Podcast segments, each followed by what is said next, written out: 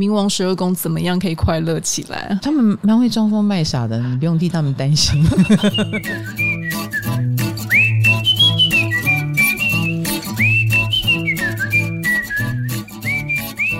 嗨，大家好，我是唐启阳，又到了我们的十二宫宫位系列了。我们的十二宫 Part Three，我希望可以今天讲完四颗星了，但是最后这四颗星都很大呢，所以我担心如果我们讲太长，我们就再分成四集，第四集说不定了啊，说不定，因为四颗星不知道会讲成什么样子。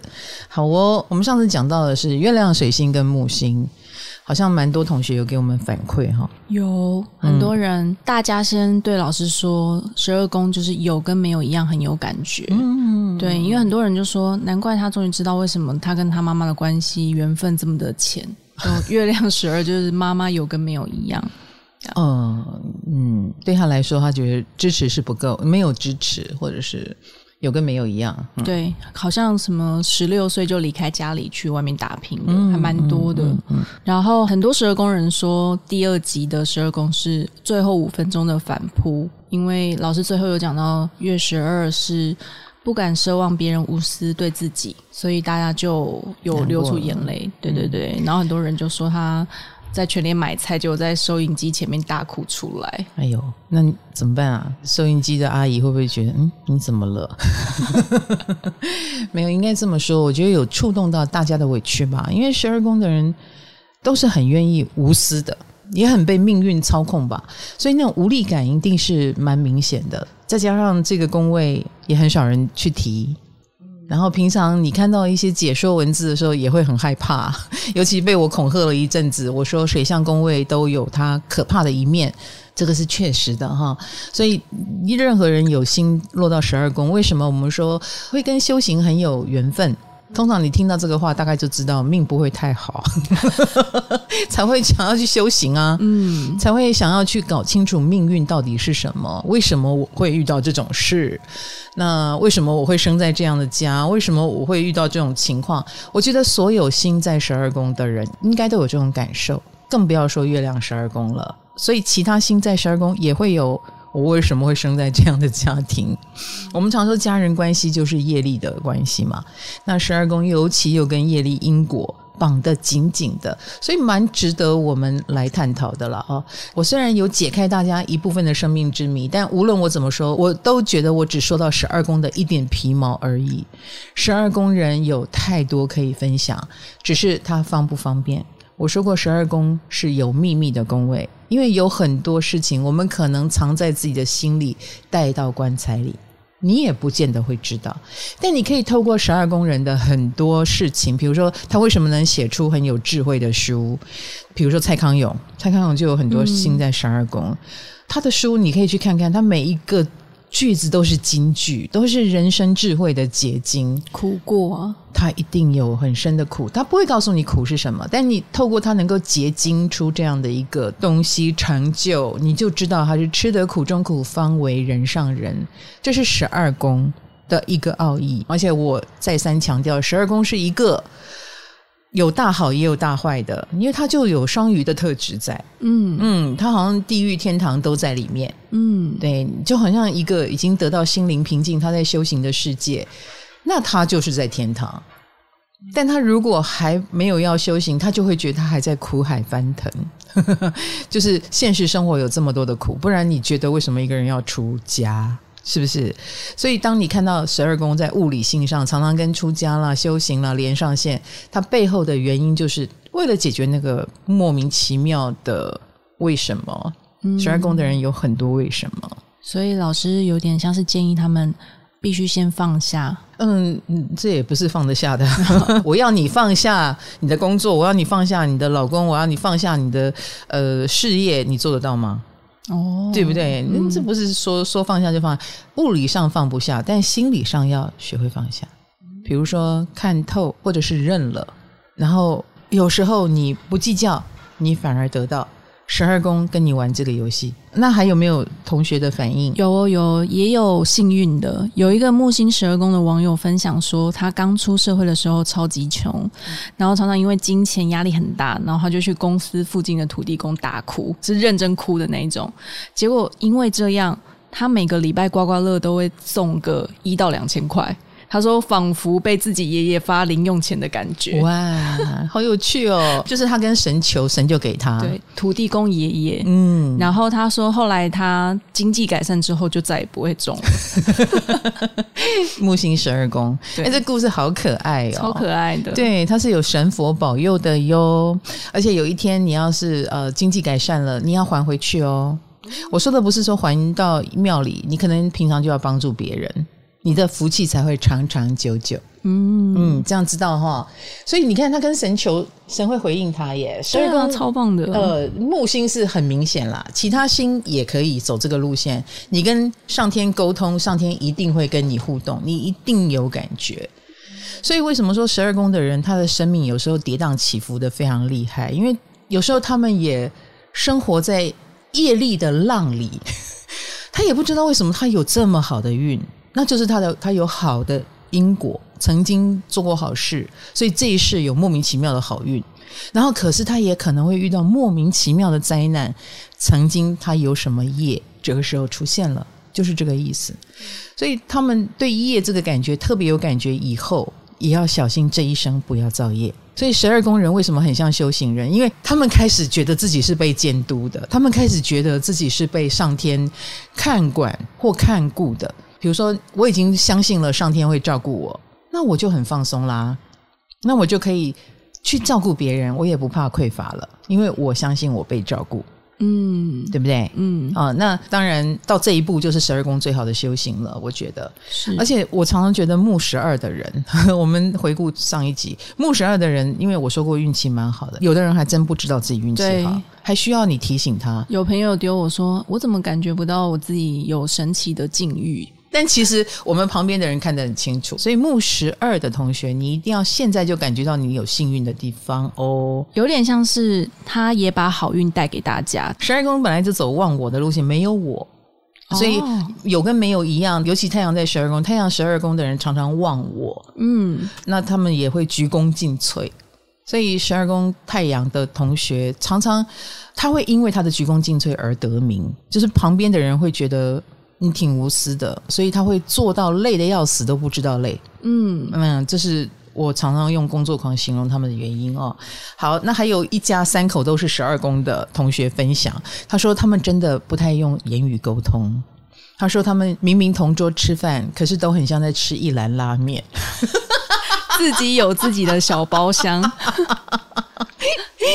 大家都不讲话。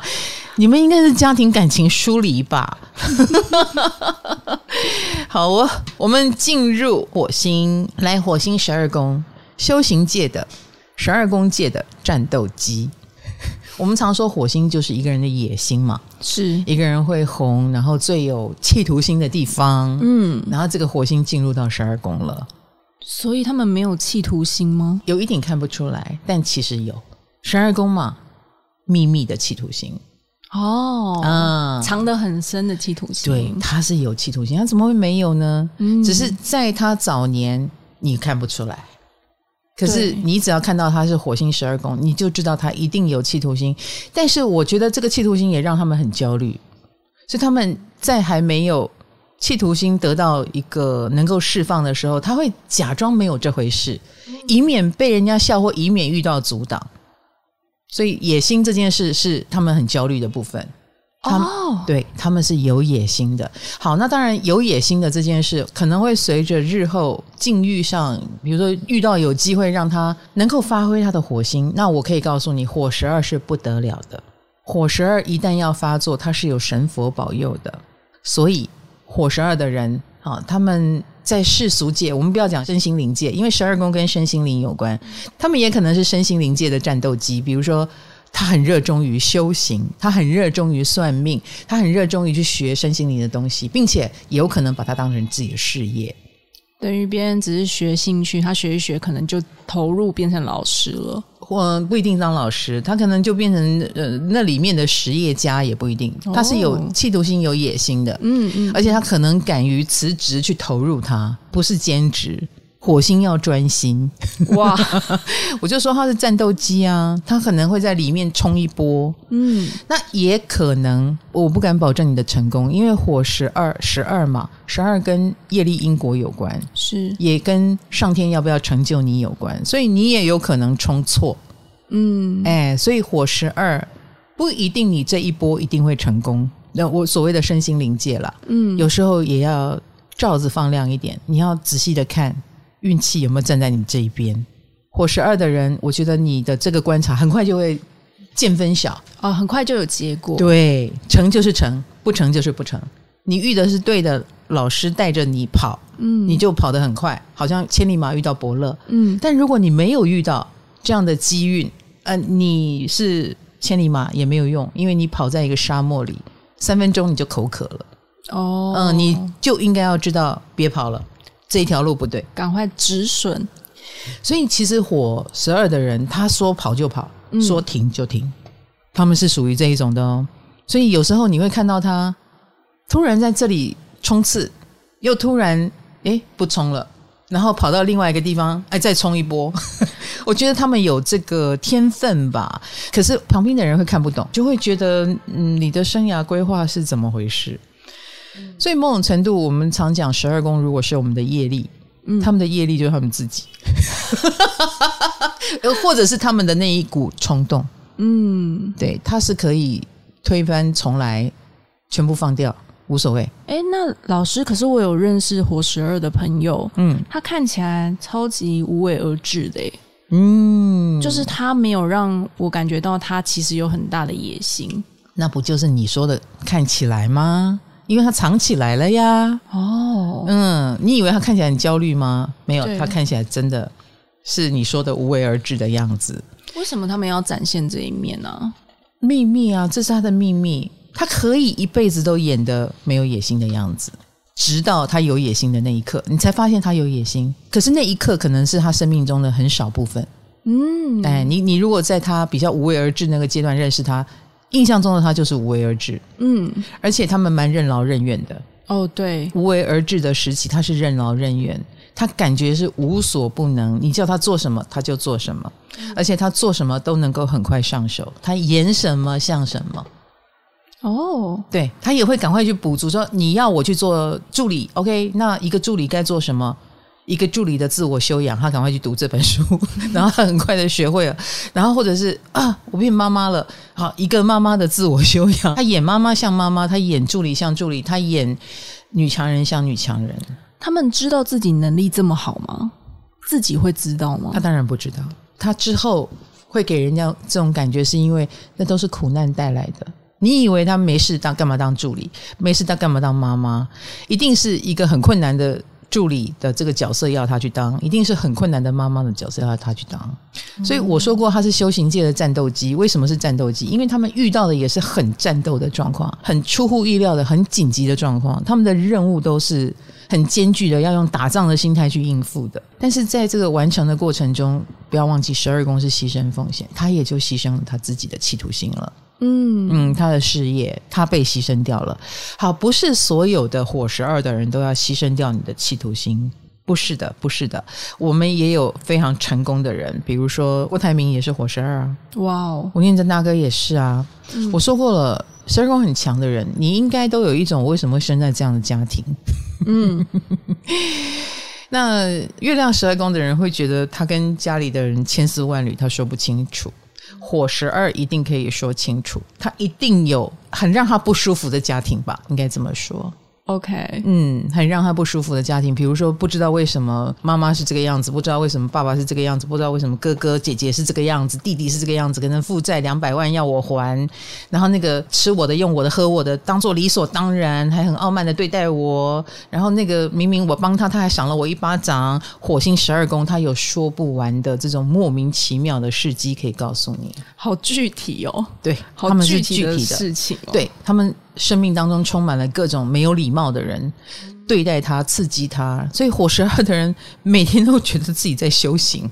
嗯，他就是会遇到这种刺激，而且莫名其妙，他再怎么和善，他再怎么忍耐，他退到最后一步了，也没有办法阻挡这些攻击、这些火星、这些霸凌，或者是这种莫名其妙的事。比如说，你的家人欠了一千万要你扛，或者一百万要你还。这很极端吧？这也不是所有人都会遇得到的，很少，很，很攻击性的。所以，我们刚刚说，他前期会有逆来顺受，中期一定会有好奇怪，我为什么是这种命？然后，一直到了后面，他就觉得他要投入到身心灵的领域，他去找解答，或他一定要更努力，才能做给所有不看好的、攻击他的人看，会愤恨不平吧？如果遇到这么多人攻击自己，应该情绪上面是不是也很容易有一股气？这是凡人的心态，愤恨不平是我们凡人的心态。我觉得这个难免啦，火十二的人也会有，嗯、但是除非你是一个他可以讲这些话的人，他就会告诉你哦，不然他会扛起来。嗯，他干嘛说给别人听？然后一副那种他是一个可怜巴巴的人，火十二才不要，他不要当一个可怜巴巴的人。他要当一个勇者，他是一个战斗机，你忘记了哦，所以他不会随便诉苦啊。但是不代表他没有苦，这样知道哈？哦，火十二的人不诉苦，不太诉苦。他要当战斗机，但是如果你仔细听他的故事，你会觉得很惊人。他真的遇到了好奇怪的事哦，这种奇怪已经没有理由了。你可能会问很多，是不是你也不当的对待人家？火十二的人会告诉你，没有，我并没有。嗯，但是他却遇到了无理的人，他身边充满了无理的人跟事跟物，然后使得他可能看起来更有水准一点，使得他看起来更优雅一点，但是他没有办法阻挡这些莫名其妙的攻击，嗯，没有礼貌的人。好哦，所以啊，所以我觉得火十二的人他会有很深沉的同情心。很深沉的同情心，因为他自己就是千疮百孔这样过来的，他就会去同理那些受难的人，所以他也会是蛮像地藏王菩萨的一种人，就是我很愿意去拯救受苦受难的人。所以很多火十二的人，他其实是非常有疗愈力的。那他的疗愈力来自于他的企图跟野心，就是我不要让别人跟我一样受苦。或者是你很苦吗？那我告诉你，我更苦的故事，我都可以活得那么好了，你一定也可以。那很多火十二也成为了可能在身心灵界很不错的导师，嗯，就是来自于他有这样的一种很想拯救人的心态，也太伟大了。我不会用伟大形容，我觉得这是一种就是过来人，然后他就很愿意贡献他的专业跟能力。然后去当这个专业人士，然后默默的就变成一个名师了。可能在算命界就很有名啊，身心灵界就很有名啊。或者是像你看张悬，张悬现在叫安普，对不对？对，做回他的本名了。他就是火十二哦。其实他出生在一个书香世家，他们一家人整整齐齐，就是大家都各有名头这样子。嗯，可是我觉得安普就是跟他的家人很不一样，对，他比较做自己。我们下次来找他。录一下好了，我想了解他的心路历程。好啊，他的火十二哈，我来试试看。我知道安普是对身心灵很有兴趣。他有一次我们在访谈的时候，他说他决定做某一件事，是因为他抽了塔罗牌。我听完以后，我就觉得他好可爱哟、哦。然后 Sandy 说，在他的音乐会里面，他最喜欢听的不是安普唱歌，是讲话。所以我告诉你，火十二的人他是非常有魅力的。他是有一种教主的感觉，他他的聚会会很像布道大会，他身边很容易就集结了跟随他的人。他是在身心灵界有领袖魅力的人。哦，哎，身心灵界的达赖喇嘛，就是会有追随者哦，嗯。嗯，火十二的人会有追随者，然后会从他们身上得到那一种、嗯、力量，哎，或者是觉得不知不觉被你迷住了，哇。你的某一种精神性、精神力是可以迷住人的。嗯，我觉得我们要分两集了。我已经讲二十四分钟了，一颗火星而已。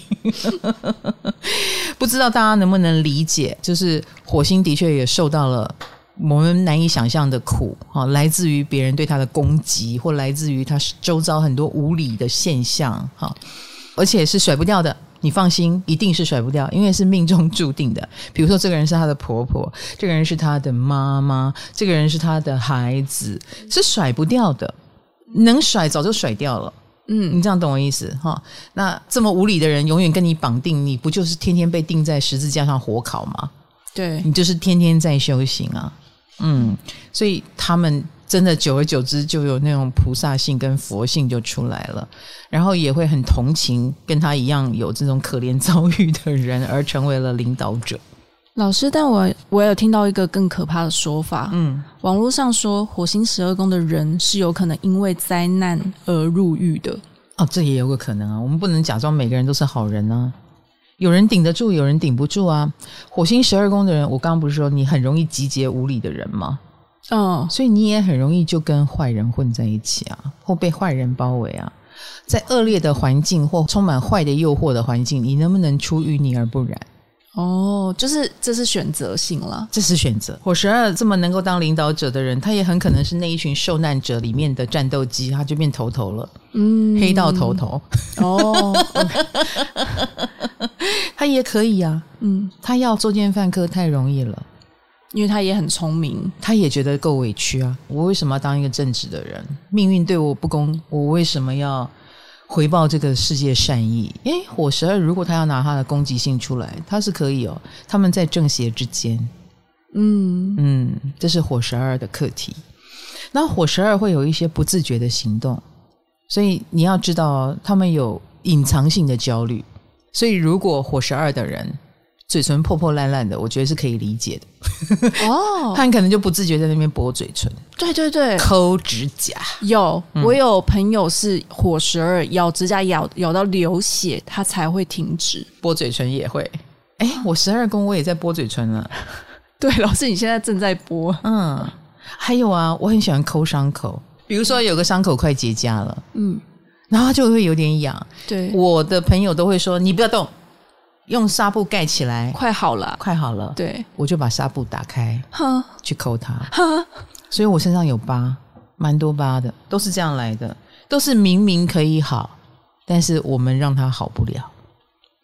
这是什么心态？这也很十二宫自残，这是自残的一种，对，对吧？自残的背后是什么？嗯、什么心情？嗯，就很不爱惜自己嘛。我觉得有十二宫的人是有过度不爱惜自己的倾向哦，嗯，这也是不管什么星啊，落到十二宫的时候，嗯，比如说他假装没事，这难道不是一种不爱自己的表现吗？有事就有事啊，我们就看过很多爱自己的人，一点小伤、一点小挫折就哇哇叫，他爱自己爱得不得了，嗯，而十二宫的人不叫，也不吭声，那谁会知道你苦？对，然后还把伤口。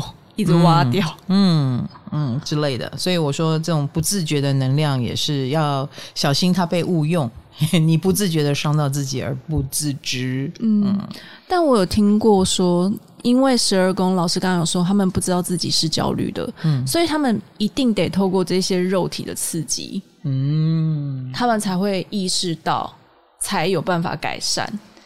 应该这么说，所以蛮多十二宫的人他会去撞墙。比如说，他可能明知山有虎，偏向虎山行。哦，呀，也许他也觉得这个婚可能会离哦，嗯，但他会去结。这真的是 跳入火坑诶。嗯，所以火十二的人，我们可能不能形容他冲动，但他的确，他的很多苦是来自于冲动。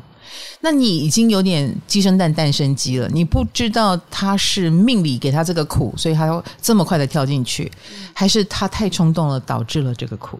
哦，所以他们身上常常有闪婚，嗯，闪这个闪那个，然后那个就变成他的苦，闪创业哎之类的，那个就变成他的苦。哦，嗯，所以冲动也是他的苦的来源。那我们旁人劝他说：“你不要做这件事情，会失败。”他们也不是天天在闪这个闪那个，哦、他们经常也是深谋远虑的样子，所以我就跟你讲啊，他们回过头来，对，就这个婚让我最痛苦，然后他偏偏又是认识三个礼拜就结，跟我平常风格很不一样，他就会说这是业力，或者旁边的人会觉得这是业力，嗯，因为太不可思议了，他一定要走这一招吗？呃，有一点。有一点，就是叫他不要做。也许在他的生命当中，嗯，他觉得如果是苦，那我赶快还，我愿赌服输。那是我欠的，那我还。哦，嗯，是我生的，那我还；我是他妹妹，我是他姐姐，那我还。他也很干脆，对啊，好干脆哦，他是很干脆的。老师有一个对火十二比较不好的标签，嗯，有人说火十二的人其实也很喜欢走捷径，对，然后比较容易投机，因为。我有一个朋友，他的儿子是火十二宫，嗯，然后他说他们要背英文单字，要考二十五个，但老师其实只会出五题，大家都会老老实实的背二十五个单字，他的儿子就猜老师会出哪五个，然后只背那五个。请问他儿子猜对了没有？不知道，我猜他儿子会猜对啊，嗯，我猜他儿子是会猜对的。好，所以这个妈妈的意思是，他很焦虑。他的儿子很投机，很不务实。哦，对，这个妈妈就是不太了解他这个儿子。不用担心啦，这不就是火十二的灾难吗？哦，遇到人家给他一个罪名。对，嗯哼，嗯，我喜欢用背五个单字，我不背都敢上场了，我背五个已经很客气了，好不好？而且如果这个儿子能够用他的方法过关，Why not？嗯，也许他这一生，他觉得他自己的工作用不到英文啊。我不用背到二十五个呀，我只要能过关不就好了吗？我应付完你们，我去好好的投入我的艺术，我的身心灵，不啦不啦不啦。也许这个火十二有他自己的想法呀，但是你看他的家人是不了解的哦。嗯、老师刚刚说火十二需要专心，嗯，所以他要把不专心的东西拿掉。对，哦，那不是他要的，所以他不是投机。你当然也可以说他是投机啊，嗯，他的力气他想要更有效的用在他想用的地方嘛。嗯，对呀、啊，是投机，但是不见得是出于坏的。嗯啊，所以那只是不符合那个妈妈的价值观。那个妈妈觉得你应该要老老实实给我背二十五个。嗯，所以妈妈看他小孩不顺眼，不代表火十二的人一定是坏。嗯呀，他遇到了家人很有攻击性对他吧？你看看。对，因为我听说火十二宫他们的小人就来自于。很多人会常常对他们有负面的看法呀，很莫名其妙的哈。但是我觉得这也是他们强大的原因。虽然他们的人生可能有一段时间就不见了，比如说他投入了一个别人看不见的领域，但是他会有满满的成就感。十二宫也会有成就感的，来自于修行上的圆满的成就感，也来自于就是他克服了一个别人觉得不可能的难关，他是有成就感的。嗯嗯，然后等他重出江湖，你对于他失落了的那一段时间的事情，他会云淡风轻的告诉你说：“没关系，都过去了，我很满足，我没有后悔。”嗯，因为他很专注在里面过。这是火十二，祝福你们哦。嗯，好，我们是不是只能讲两颗星？那要不要火星之后来一个冥王？嗯，好，土星。小心又要下一次了。嗨，你也想做 podcast 吗？快上 First Story，让你的节目轻松上架，无痛做 podcast。好，那我们既然决定只讲两颗星，那我们下一颗就讲一个外行星好了。好，冥王星。所以我们剩下两颗土星跟海王，下一次讲。瑟瑟发抖的土星们。抱歉了，又要让你们再发抖一周了。我知道很多那个土星的同学给咖啡戏。对啊，老师明明讲的很疗愈，但他们还是很害怕哎呀。他说瑟瑟发抖中。连那个红豆都已经觉得，好像十二宫听起来也没有很可怕嘛。对啊，大家大家不要怕，好不好？土星、海王星，我们留着下一次讲哈。因为我一颗火星就讲了快半小时。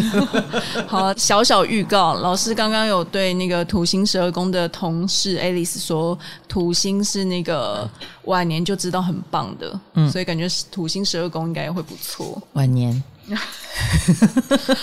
下下集分晓。好的，再来就是冥王星哈。嗯、冥王星在十二宫来，我们资料上怎么说呀？老师，我觉得冥王十二宫感觉跟火星很像哎、欸。哦，冥王本来就是高阶的火星哦。哎，冥王是高阶的火星，所以它的伤害性、破坏性都是升级的火星。哇，更苦、更累，这样。嗯、呃。偶尔更莫名其妙，而更看不见。嗯，哦，有好多十二宫的人分享，他们以前有很多濒死的经验呢。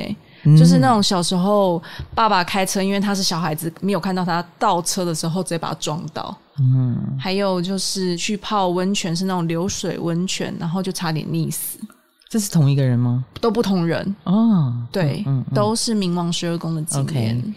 所以怎么说呢？我希望所有冥王十二宫的同学不要害怕，因为我怕他们觉得，哎，我还没有遇过，我是不是快遇到了？但我们必须说，濒死、死亡这个东西是冥王星的一部分，嗯，而是它的一部分。所以有的人是用这种方式展现，嗯，物理上的，我真的快死了，爸爸倒车撞到我，有的真的就会撞死小孩，嗯，只是说他没有死。对，他也差点淹死，但他没有死。嗯，那你就知道他们受到的灾难，那个灾难的等级是生死一瞬间的等级。嗯，所以放大到我们假设你遇到，比如说火星十二宫的人遇到旁边的人很无理的对待自己，是那冥王星呢，是毁灭性的对待自己。你会蛮明显的感觉到那些冲着你来的小人，他是想要给你死诶。他是想毁掉你的，所以类似了哈，很多冥王十二宫你也蛮有 power 的哦，就好像我们说火星十二宫是一个战斗机，那冥王呢？冥王是外行星诶，那不得了，你的愿力更大哦，你能集结的信众更多哦，比火星更多，火星还比较像个实业家，那冥王星就更像一个。你莫名其妙能够 underground 的集结了很多暗中的 power，所以我看过一些冥王的人，他很容易成为一个暗中的斡旋者。他是一个可以把周遭的资源，把周遭有名有权有势的人都集结在他手上，然后他可以暗中促成很多事，或他莫名的带有这种象征性的意义，所以才会引发别人觉得搞死你就是搞死你象征的那个意义。嗯，哎，冥王的十二宫身上常常会背负着这种符码，他有这种符码，你就会招来想搞死你的人。那其实他搞的也不是你，他搞的是你背后的东西。比如说，你可能是 LGBT 里面的象征性的人物，嗯，有的人就来攻击你了，嗯，因为打死你就是打倒这一群人的意思。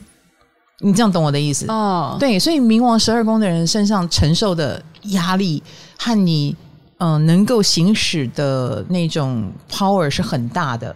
对，感觉是背了一百个人的业力在身上。哎，也不是，就是他们也可以成就一百个人才能成就的事啊。嗯，所以他的冉冉兴起。会带给反对的另外一边的人很大的焦虑，嗯，就会觉得我不可以让你起来，我一定要打倒你，你怎么可以这么叛逆，还可以得到大家的关注？因为他很可能是象征某一群的人，他也会因应这个号召。就算我知道我要秘密的活，我可以活得很好，但我出来逆风而行会很累，他还是愿意逆风，因为他觉得自己有使命。冥王十二宫的人是有。使命感的，嗯，然后他也莫名其妙，你看，我就是莫名其妙的，周遭会有这么多的资源，所以冥王十二宫的人有时候也可以举重若轻，而且他通常不是他要求的耶。冥王十二宫的人没有说我要去靠近那些贵人，我也要成为贵人当中的一份子，没有呢。他就是很莫名其妙的，就是这些人会主动来认识他，想要把资源给他，哎，因为他有能力可以运用这些资源，是的。嗯，有时候冥王十二的人莫名其妙命运会走到这一步来，然后他就会觉得，哎，哪样呢？这不是我的志愿呢。嗯，啊，外来这个命，嘿，这是冥王十二的命。啊、感觉他后面牵连的东西是一大串，不是只有他自己。呀呀呀！所以冥王十二蛮适合去观察一下这个世界需要什么。你 你会是那个应运而生的人。但 anyway，冥王十二他就是有本事跟高官贵人、权贵权势的人，就是一定会绑在一起。啊，这是他的幸，也是他的不幸。嗯，成也因为高官贵人，败也因为高官贵人。你想想看嘛，嗯，你一旦跟这些人绑在一起，你能随便走开吗？你很可能就是知道很多秘密的人，你的命运就会跟这些秘密绑在一起，你也会因此而身不由己。嗯嗯。这就是冥王十二宫的状态吧，应该这么说。好，那当然也不是所有的冥王十二宫，我一定要什么跟高官贵人啊，跟这种权势地位高的人绑在一起，你可能就是我是普通人。对啊，也有蛮多冥十二是普通人，但是我说过，他们的小人应该也是毁灭等级的，他们的小人要来逼死他，嗯，一定都有逼死他的一个状况。所以你知道，冥王十二宫的人，他一定要学会断舍离，所以他有时候会给人很狠心的感觉。哦，确实，断就是他的重生，他只能够用断来重生了，断绝，然后毁灭、死亡来重生。哎，我不是说你真的去死哦，对，比如说他很可能可以放掉我过去的一切，我过去的成就，我过去在这里所经营的一切，我不要了。哦，去另一个地方重启炉灶的概念，到一个没有人认识自己的地方。对，因为他一定是在里面感受到了，不是你死就是我活。OK，那我死，就我不要了。嗯、那我要去活的地方，我要的地方。所以他可以放掉现有的一切哦。我如果是一个明十二，你可以想象，就是我不玩占星了。哇，哎，明十二的人做得到。那我不玩占星了，我去做别的。还好我不是明十二。还好我是月十二，就是说退出就退出。他很可能会在这个世界里遇到毁灭性的打击嘛，或毁灭性的挑战。怎么听起来也是因为他们个性可能很硬的感觉，一定很硬。他们看不出来很硬，但非常硬。对啊，嗯，就是用不要来展现他想要重生，这很有很强大的意志力耶。回过头来，我们也不是每个人都可以去看他们的怎么说，我们不见得很了解明十二的人在想什么，因为明十二的人也不会告诉你啊。十二有心的人都不会告诉你，好不好？他们是有秘密的人，哦，但你只能从周边去看。比如说，当你看到他放掉了一个他很重要的东西，你就知道他正在遇到明十二该遇的事。哦，他都不会告诉别人，或他在重构一个家。我有一个明十二的朋友，他就是很大刀阔斧的去做一个我觉得他目前没有必要做的事。他已经有一个很漂亮的家，他又去弄了一个房子，然后花了很多的心力，他花了三年去装潢那个房子，也太久了吧？也太久了，三年哦。后来我才知道他的婚姻出问题了。我要讲的是说他在。做一件重生的事，以至于我知道他正在经历毁灭。嗯嗯，过了这三年，我们也去参观了他的房子，然后觉得嗯很漂亮，以及觉得你干嘛多弄一个？嗯，然后后来才知道，原来他婚姻出问题，那他无法跟人家说。嗯，然后他就用重生的方式，就是重新建构，重新来一个什么东西，那是他。诉苦或叫苦的方式吧，你只能用这种角度去理解一个冥王十二宫做这些事，或是他寄托希望的地方吗？之类的。你也可以说他在逃避现实，十二宫都有逃避现实的倾向啦，所以冥王十二宫的人也有他自己逃避的方式，嗯、他用去生另外一个东西来逃避他另外一边快死这件事。哦，嗯，所以我们在解读十二宫的很多星的时候。哇，你真的有各式各样的角度可以解读它。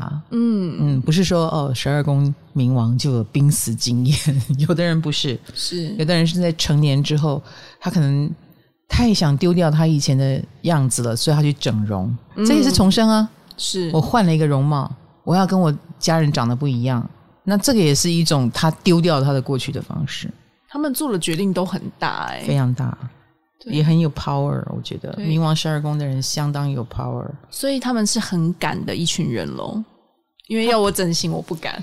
亲爱的，不得不敢，不得不，只要是跟十二宫，就跟不得不有关系。嗯。嗯，所以他他是被迫要那么勇敢，他已经背负了那么多的秘密了，他已经背负了那么多的压力了，所以他一定要勇敢。或他已经面临到这种状况，他能不勇敢吗？所以久而久之了，我觉得明十二的人是蛮有被害妄想症的，因为他不可以天真，嘿，他不可能天真，因为他一旦遇到就是大拖的，比如说连爸爸都可以开倒车撞到他，对，从此以后路上认识的人都可以撞到他了，不认识的人该怎么办？你要一个明十二经历过这一切，他能不小心翼翼吗？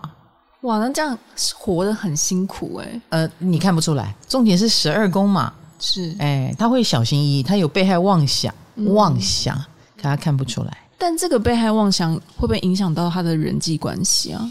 应该这么说，由于他有隐藏的特质，是，所以他们看起来好像格外的乐天，他们看起来好像格外的不设防，哦、但是那只是看起来。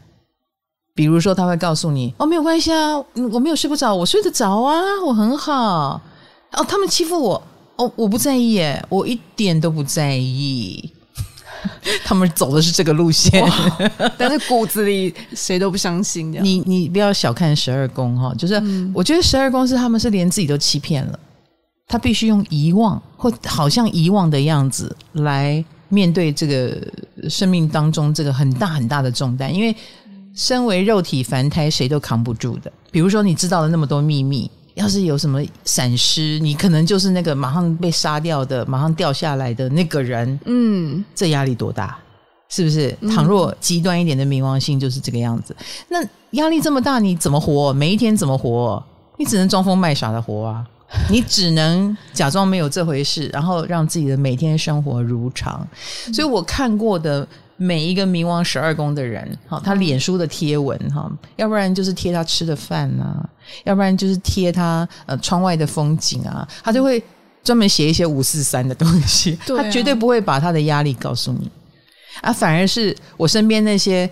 没有什么太大压力的人都该该叫，哦，工作好累哦，哎呦，老板又叫我什么什么事情，我弄得我好紧张，我的责任真重大呀！我心里想，你一定不知道，冥王十二宫的人责任更重大，压力更大。可是每天就是早安、午安、晚安，这就是十二宫面对生活的态度，放下吧。嗯，对，你要是想了会睡不着，对。你也活不下去，嗯、想了会睡不着，以及活不下去，一天都不要活了，嗯、一天都不能正常吃。那冥王十二宫老师刚刚说，他们可以用重生的方式来对抗命运。嗯，那他们遇到不对的人，他们也可以说切割就切割吗？我觉得他们不是无情的人。首先，嗯，如果切割，一定是他已经尽力了。比如说，我已经鞠躬尽瘁，我已经豁出去这样对待你了，然后。还没有好报，OK，那切割，那必须切割。我已经用我前面的无所不奉献的奉献，然后发现你是个王八蛋，嗯，那切割也可能是十几二十年后的事。哇，他们试了很久的时间呢，也不是前面也有一定他的奉献，一定也也觉得这是值得的，嗯。嗯，所以我要说的是，不能说他无情，那个无情是他已经先深深的用了情。然后最后已经深入在里面了，甩也甩不掉了，嗯，最后把它扛起来。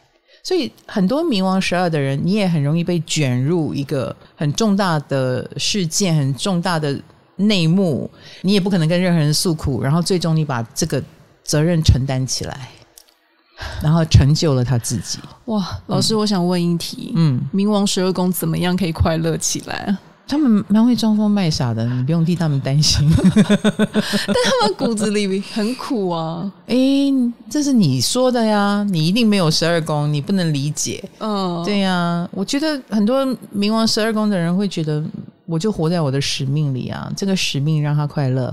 由于他可能有一个很大很大的使命，然后压力又那么大，所以生活当中的小确幸他非常的珍惜啊，能够。轻松有一个下午喝一杯奶茶，他很珍惜。嗯，能够吃到很好吃的水果，然后你送他人家排队名店的蛋糕，他会高兴的不得了。冥王十二宫的人，他就高兴这些小小的开心，珍惜活着的每一件小事。嗯，因为他们死过吗？对，活着的每一天。所以冥王十二的人比我们都知道什么是活着。哇。我们常常活着都忘记自己活着吧？对啊，每一天都想睡过去。但冥王星十二的人对活是别有滋味，所以活着的每一天，生之喜悦，小孩的笑容，他都觉得好棒哦。嗯，很珍惜。是的。那老师，我觉得他们感觉蛮靠自己的啊，他们也相信神机吗？冥王十二，我跟你讲。他自己后来会站到一个非常不得不扛起某些责任，已经成为一个符号。嗯，比如说大家都去呃法国学菜，然后也都很多人去上蓝带学校。为什么我后来就变成那个要扛起这个蓝带主厨？大家都金金夸看着我，嗯、莫名的他就会变成这个样子哦。所以当那个莫名的感觉出来了以后，他就会知道他今天所有的一切一定都是命运给他的，他也不得不扛起这个棋子，或不得不扛起大家的对他的期许。嗯，对。所以你能说他不相信神机吗？这就是神机啊！他于是会知道，他一定背负着神要他做的事情，而且是有时代意义的，是跟这个时代的发展很有关系的，跟所谓的家族的兴旺、国家的兴亡有关系的。嗯，所以他很自然的就会扛起那个责任来了，常常在做超过自己能力的事情压力很大，嗯，也走上了一条道途。所谓的道途，就是我已经下不来了，我也只能勇敢的往前走。嗯，我不能说我不玩了。他所谓的不玩，是走上了另外一条道途，不是真的不玩，不是下来，哎，是走上了另外一条道途，而不是从上面下来。他是不可能从上面下来的。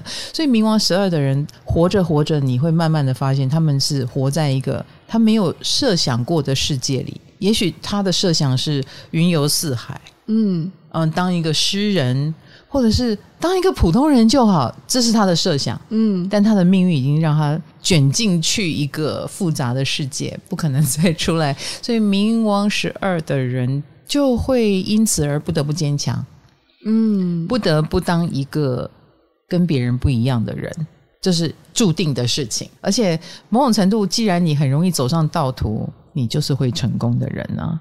所以明十二的成功者是很多的，他们会是各行各业里面不可小看的人物。嗯嗯，只要他一出手，便知有没有，影响力巨大。对，影响力巨大，他通常也会成为某一部分的。我们刚刚讲符码。嗯，说到神机，我忽然想到，好多十二宫的人分享说，他们都会做梦。但我看到蛮多冥王十二宫的人都说他们会做噩梦。嗯，然后他们就很紧张。人生对他们来说就是一场噩梦啊，其实是这样，懂吗？嗯。所以如果他们会做噩梦，那等于是在梦里面把这个能量释放了。哦，反而是好的。我觉得是好的。OK，嗯，不是预知梦哦，不不不不不，我觉得是一种内在的恐惧吧，然后把它发作出来。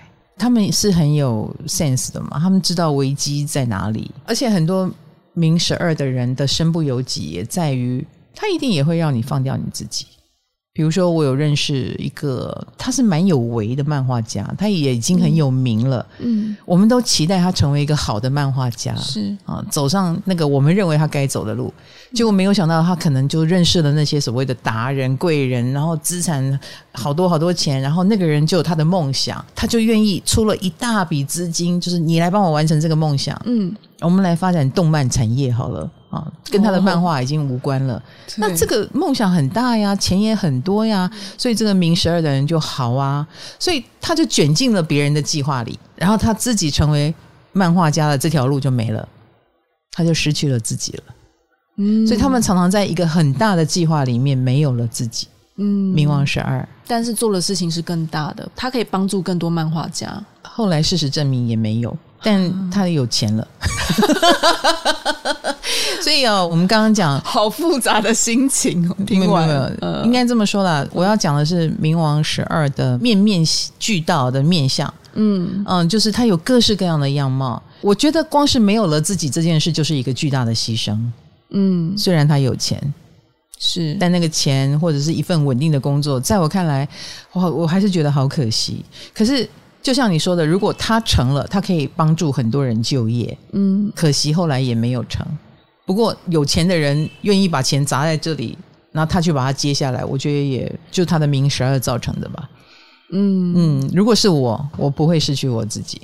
因为我是太阳四宫的人，你给我钱，我还是要成为我自己哦。我要用我的方式去做，可以吗？啊、不可以，那算了。就是我有我的道路，你的钱应该要来支持我的道路，而不是我为了你的钱去。走你的道路，所以我要讲的是，冥王十二宫是一定会跟这种 big money 啦、有钱有权的人有连结，这是一定的。那这也是他的业。嗯，冥王十二所以你的小人就是有钱人，就是这些贵人，就是这些很有 power 的人。那这些人要么跟你过不去，要么就像我刚刚讲的，用钱来诱惑你啊，用权来诱惑你啊，用一种你能够掌握更大的权利哦。冥王十二，你会不会被诱惑呢？你会被诱惑，你就被卷进一条你不能控制的道路。某种程度，你也很像在坐牢了。嗯、对啊，你再也不能随便走出来了。哇，今天的两个十二宫听起来都人生超累的耶。不会累啊？怎么会累呢？我跟你讲，十二宫的人会忘记这些东西，他不会记得的。